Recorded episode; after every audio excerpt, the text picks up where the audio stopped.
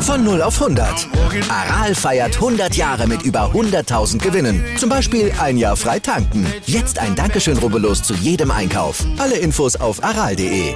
Aral, alles super. Zum letzten Mal in dieser Woche begrüßen wir euch zum ersten Sportpodcast des Tages. Bei uns geht's heute um die FIFA Freak Show in Katar, um Dortmunder Ersatzbefriedigung, die Expansionspläne der Formel 1 in Schurkenstaaten und Glücksspielparadiese und darum, was Eishockeyspieler von Frauen lernen können. Guten Morgen also zu Stand jetzt, unterstützt wie immer vom Sportinformationsdienst SED. Mit mir, Andreas Wurm. Und mit mir, mit Malte Asmus. Darüber spricht heute die Sportwelt. Stand jetzt. Die Themen des Tages im ersten Sportpodcast des Tages. Stand, Stand, Stand, Stand. Jetzt. Mit Andreas Worm und Malte Asmus auf meinsportpodcast.de. Mann, was war das gestern wie eine Freakshow, was? Beim FIFA-Gipfel da in Katar?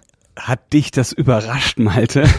ich meine, das kennen wir doch schon, ne? Die alte Herrenregel beim Weltverband, machen sich die Welt ja eigentlich immer so, wie sie ihnen gefällt. Da, da, da, da, da, da, da. Allen voran Präsident Gianni Infantino. Ja, der hat auch so eine Pippi Langstrumpf Frisur. Nee, eben gar nicht. Ja, aber trotzdem, nicht. man konnte schon, schon damit rechnen, dass die machen, was sie wollen. Klar, seine neue Heimat Katar, ne? Die hat er selbstverständlich schön geredet. Schön, dann geht's ja fast gar nicht mehr.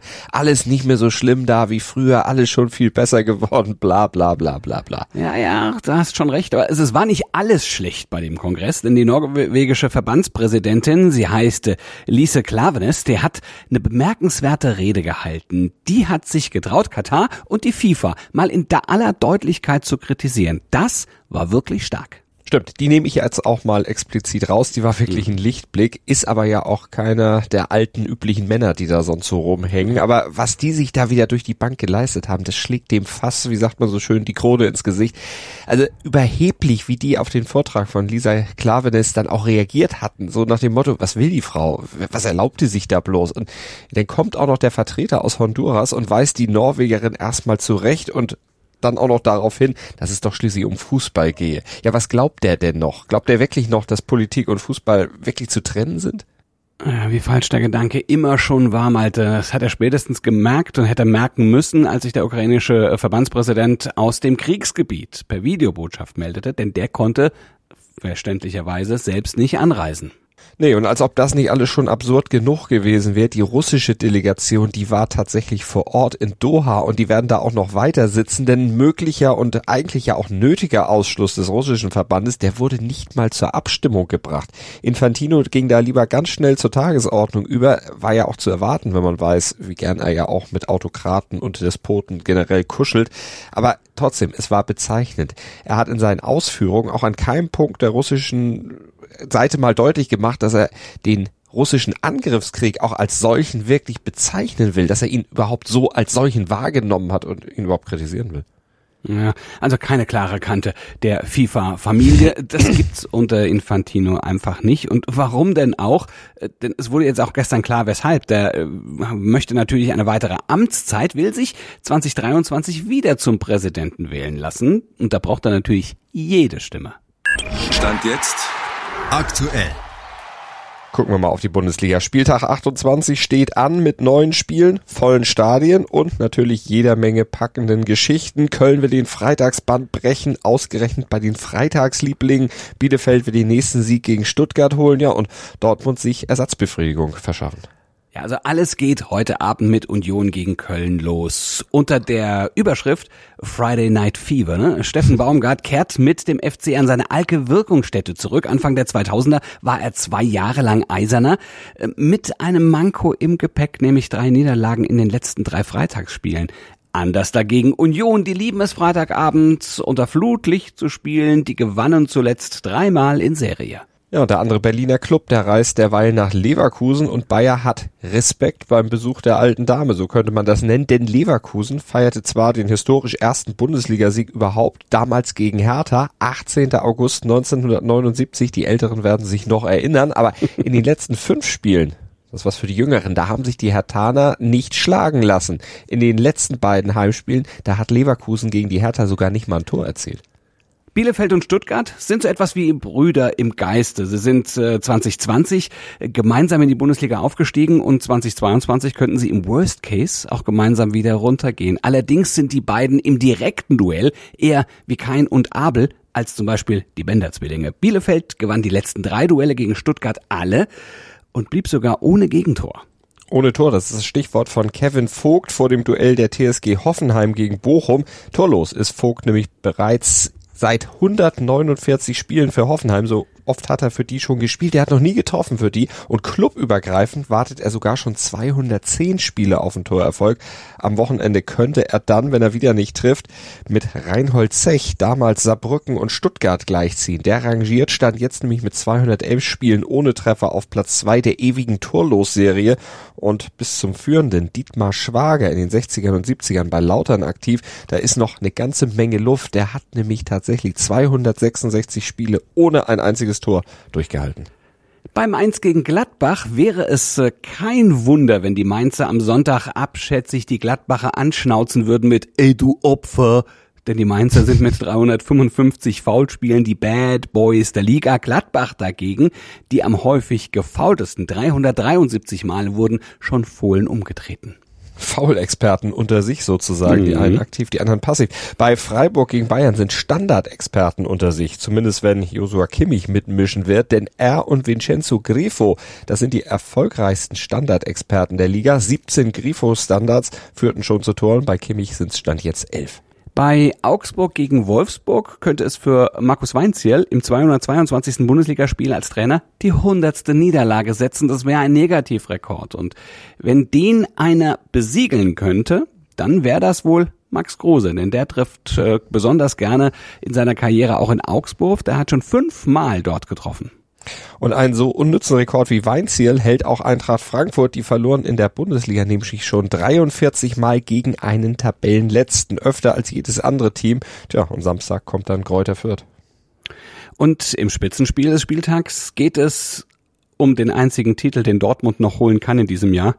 Rückrundenmeisterschaft. Wäre so eine Art Ersatzbefriedigung. Hm, was meinst du? Mehr ist nicht drin. Leipzig könnte ja immerhin noch den Pokal holen. Top und Flop.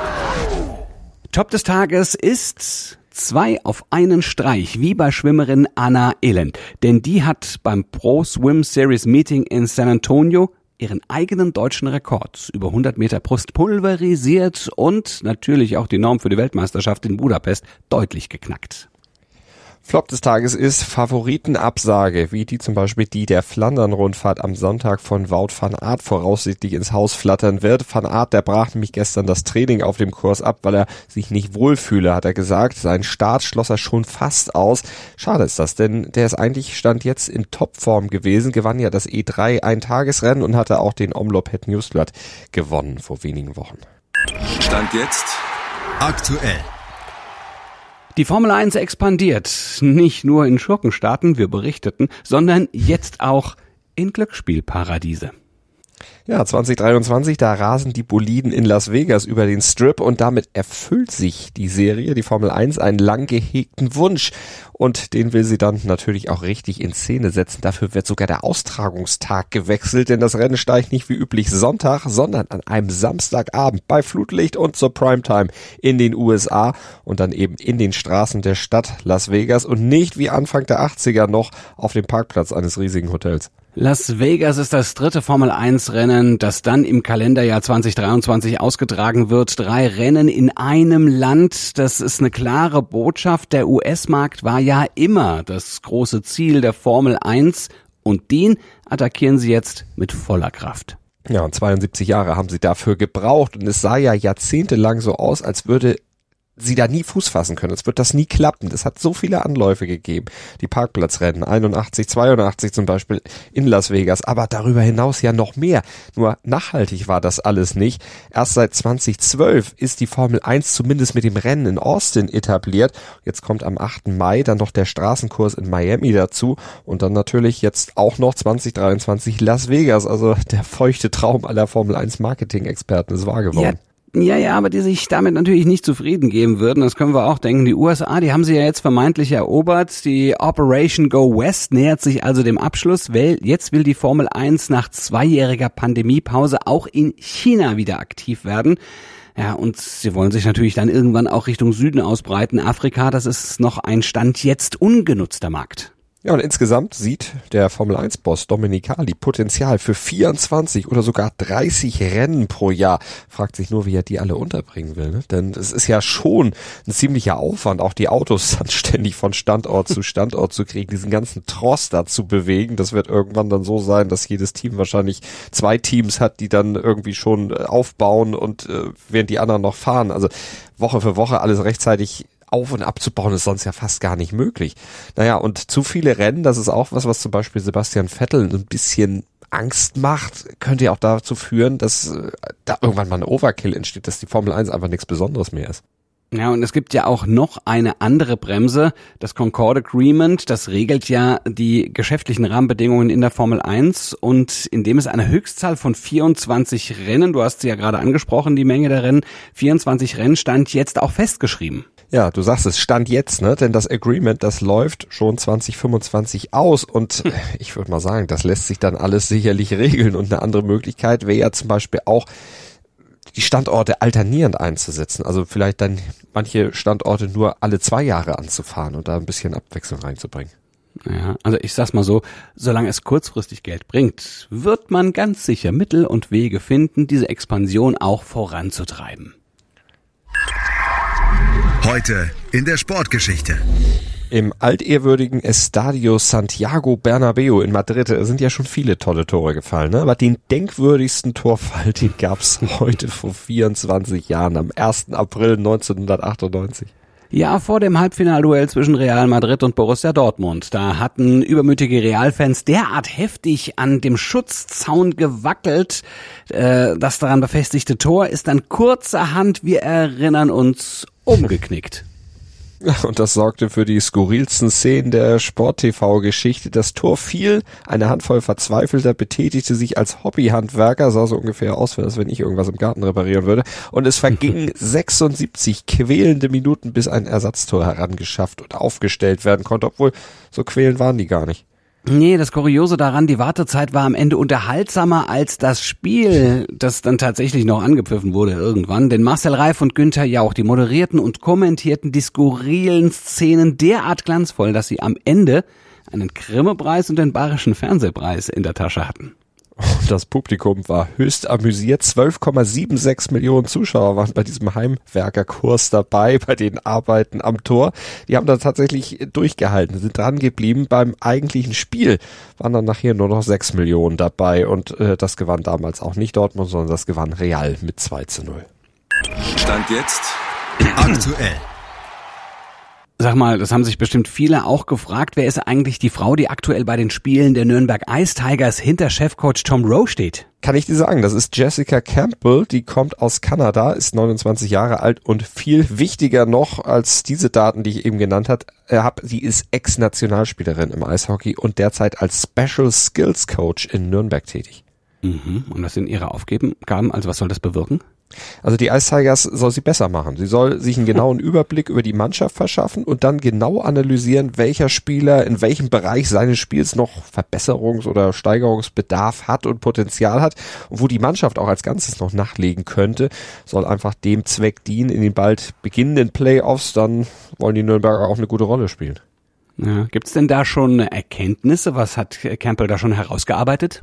Sie hat tatsächlich rausgearbeitet, dass die Ice Tigers auf jeden Fall effektiver Schlittschuh laufen müssen, um kreativer und torgefährlicher werden zu können. Und das soll sie nicht nur theoretisch herausanalysieren, sondern daran durfte sie auch sogar schon in Trainingsarbeiten praktisch üben lassen. Trainer Rove, der hat ihr nämlich durchaus da freie Hand gegeben und sie scheint damit auch schon durchaus schnellen Erfolg gehabt zu haben, denn am Montag, da gab es den 6 zu 2 Sieg der Nürnberger gegen Iserlohn und da beeindruckten die Ice Tigers schon mit einer viel besseren Chancenauswertung als noch in den Spielen zuvor und auch beim knappen 2 zu 3 nach Penaltyschießen gegen München.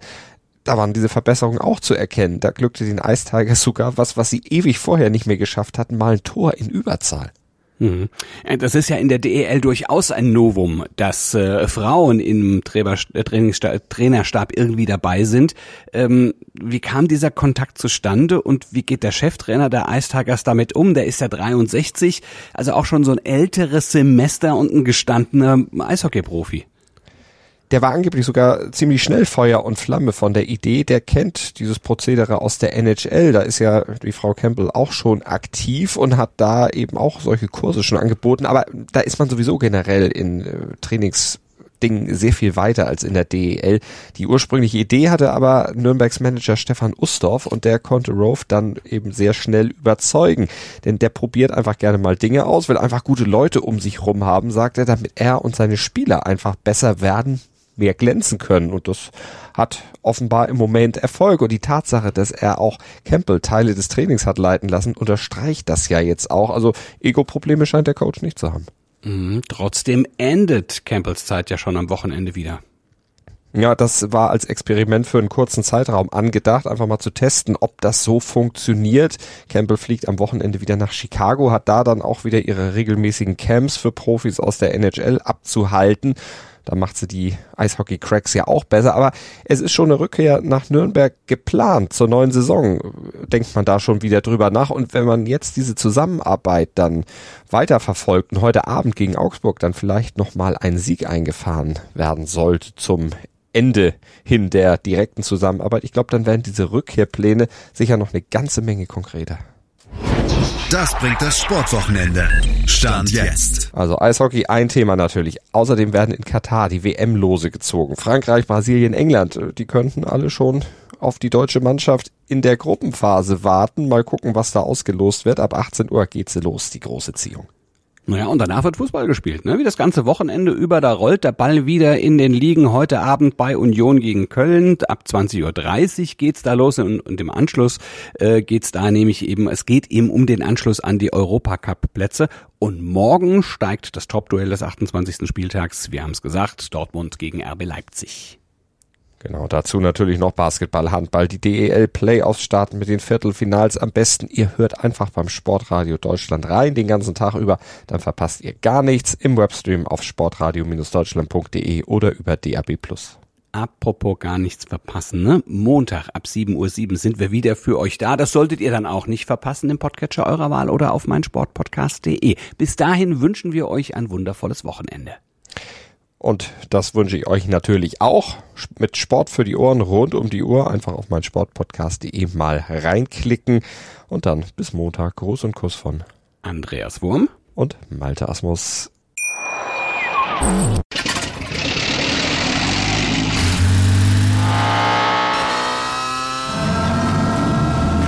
0 auf 100.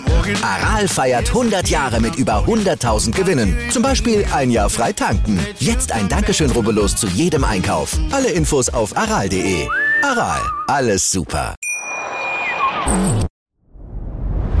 Dir hat dieser Podcast gefallen? Dann klicke jetzt auf Abonnieren und empfehle ihn weiter. Bleib immer auf dem Laufenden und folge uns bei Twitter, Instagram und Facebook. Mehr Podcasts aus der weiten Welt des Sports findest du auf mein Sportpodcast.de.